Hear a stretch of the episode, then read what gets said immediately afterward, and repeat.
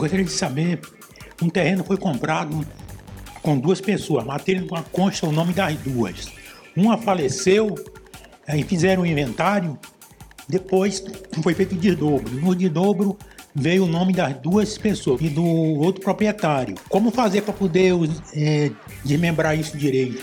Márcio, é, em relação ao inventário, o inventário é o instituto pode ser judicial, feito no cartório, para ser feita a partilha dos bens, logo após o pagamento das dívidas do falecido de cujos. Quando não existe um entendimento entre os herdeiros em relação à venda desse imóvel, através de uma cessão de direitos hereditários, hoje nós temos medidas judiciais. A medida judicial que um herdeiro pode usufruir é sim a alienação judicial. A alienação judicial, uma ação, claro que quem tem legitimidade tem que ser o herdeiro, o meeiro, ele pode propor para que ocorra a venda forçada desse imóvel e aí sim, esse herdeiro que tem interesse pode sim comprar esse imóvel, essa parte né, que cabe a ele também dentro dessa ação, dentro dessa ação pública. Outra ação relevante, também uma ação nova, é a ação de arbitramento de aluguel provisório ou arbitramento de aluguel, para que o outro, né, o herdeiro que tem a posse do imóvel, possa pagar aluguel e aquele que não tem possa receber.